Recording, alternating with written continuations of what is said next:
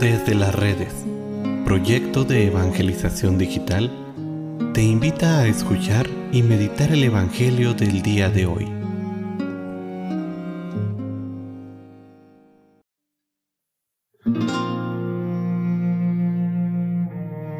El día de hoy, jueves 28 de abril, escuchemos con atención el Santo Evangelio según San Juan.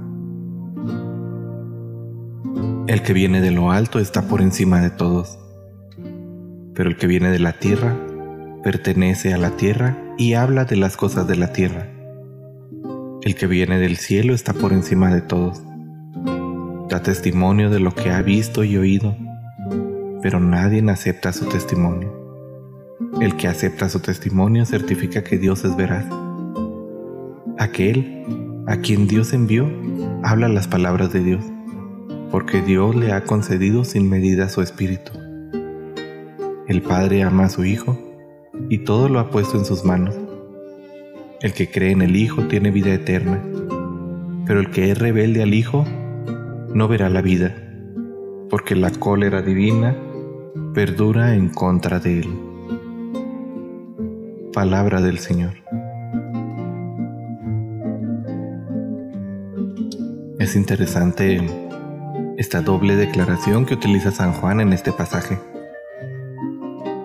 Él nos dice, el que cree en el Hijo tiene vida eterna, pero el que es rebelde no verá la vida. Es de esta manera que San Juan nos da a entender que no basta simplemente creer, sino que es necesaria la obediencia.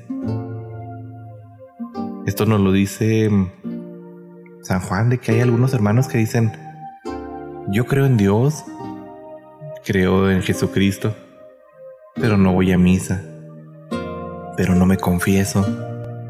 Yo puedo orar directamente a Dios y decirle a Él todas mis cosas.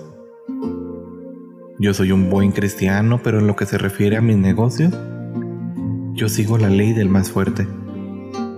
Este es un gran abismo que va creándose entre la fe y la vida, entre creer y obedecer. ¿Y qué es obedecer? Es el es la acción que hace que la resurrección de Cristo se manifieste con fuerza en nuestras comunidades. Es esencial creer.